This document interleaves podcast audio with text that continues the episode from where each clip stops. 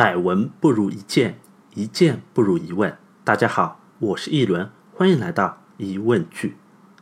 上两集啊，我们讲了从小顺风顺水，没经历过什么挫折的隋炀帝，他在后来遇到挫折的时候呢，就喜欢逃避现实，最后辛辛苦苦十几年，好不容易修好的大运河，全部都送给了他的外甥唐太宗李世民。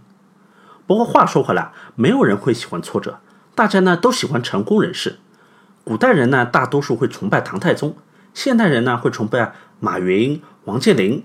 哎，大家都希望跟他们一样成功，至少啊，也要像王思聪那样，有一个随便就是一个亿的老爸。但是啊，最近我看了一个美国家长他在儿子初中毕业典礼上的发言，哎，这段发言啊，让我看到了成功的另外一面。我来念一下其中的精华部分啊，孩子们，通常嘉宾呢都会祝你们好运，但我不会这样。我祝你们会被人刁难，这样啊，你们就知道公正的价值。我祝你们被人背叛，这样啊，你们才能明白忠诚的可贵。我祝你们时不时会感到孤独，这样啊，你们才会珍惜身边的朋友。我还祝你们经常会遇到不顺心的事情，这样你们才能知道什么是机会，知道你们的成功啊，并非天生注定，而其他人的失败呢，也并非命该如此。当你们不幸失败的时候啊，我希望你们的对手会幸灾乐祸，这样你们就会亲身体会到“己所不欲，勿施于人”的道理。我还希望你们啊会被人不屑一顾，这样你们才能知道倾听的可贵。希望你们能够通过这些痛苦啊，也能够体会到他人的痛苦。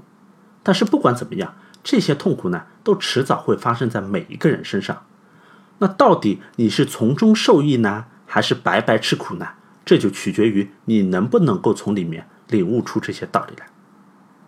可能听着有点颠覆三观啊，因为我们中国的家长，特别是上一代，大家都知道，经历过那个几分钱就可以买一个大饼的时代啊，就特别希望吃苦这件事情啊，就到自己这代为止了。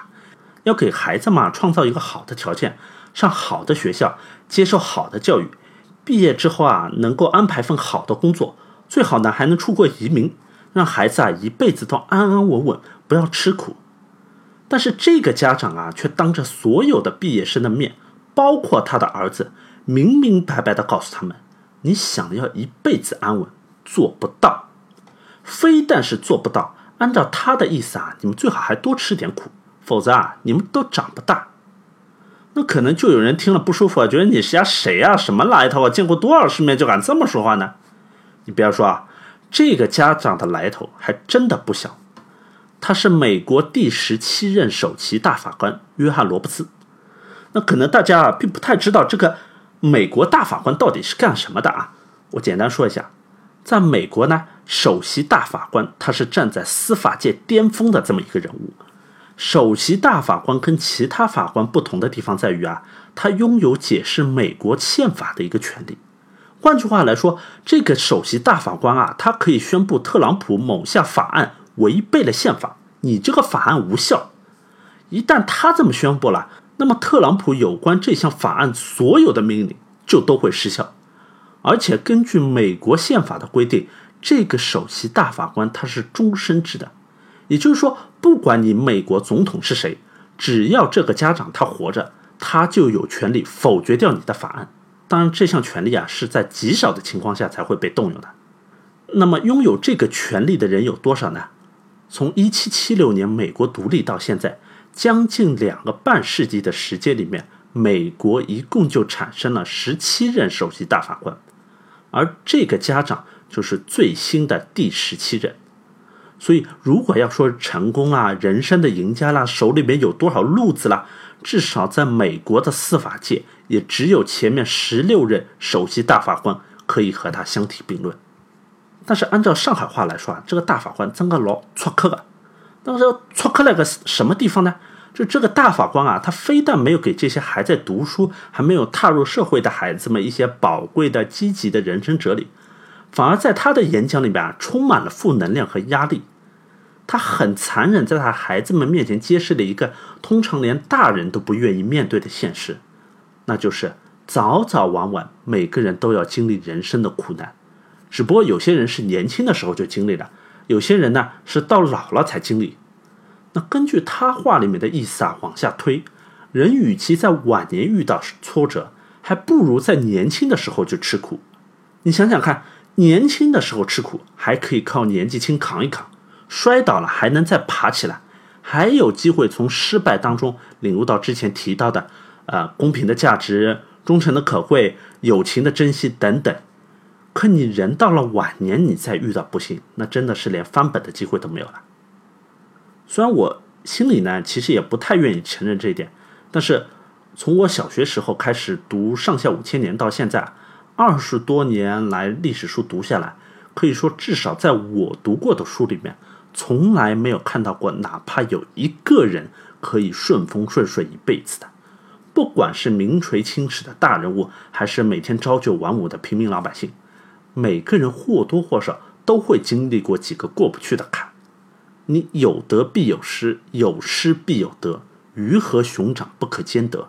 在这一点上，老天爷还真的是公平的。你比方说，很多人羡慕啊，就最近那个很红的电视剧《如懿传》里面那样啊，嫁入豪门、嫁入皇帝那种完美的人生。那你看看现实里面嫁给香港豪门的那些明星，还有英国查尔斯王子的前妻已经去世的戴安娜王妃，他们在嫁人之后的那些经历。还有看过《红楼梦》的小伙伴可能有印象，《红楼梦》第十八回，贾宝玉的亲姐姐在宫里面做德妃的贾元春回娘家探亲的那个场景。你想想看，一家人好几年没见了，贾元春是见到贾母和王夫人之后，大家就哭成一团。贾元春就说了句话：“当日即送我到那不得见人的去处。”好不容易接回娘家一会儿，不说说笑笑，反倒哭了起来。一会儿子我去了，又不知多晚才回来。你看看，已经是贵为德妃的元春，对于皇宫这个天上人间是怎么评价的？不得见人的地方。你想想看，深宫大院一年到头都没有几个人可以说话，真的跟坐牢一样了。平民老百姓就更加不用说了，一套房子。一场大病就可以击垮绝大多数的中产阶级家庭。那这集呢，可能大家会觉得不舒服。其实我也觉得有点不舒服。不舒服呢，是因为道理上明白，但是心里面没有办法接受。在社会上，没有什么人会去关心你经历过多少痛苦，大家只会被你成功的光辉的一面所吸引。你看，就像马云，他一在公开场合上说什么话，很多人就拿过来跟圣旨一样的读。动不动就说马云说过什么什么，但是几乎没有人会去研究马云他在创办阿里巴巴之前那几次失败的经历，没有人会去关心马云在没有出名的时候啊被人嘲笑了之后他是怎么走过来的。但是按照这个约翰大法官的说法，人只有经历了被人嘲笑、被人看不起的经历啊，才能够有所领悟。那么下集我们就来继续看看，这到底是个。多么痛的领悟！待我明那桑，Guten Appetit。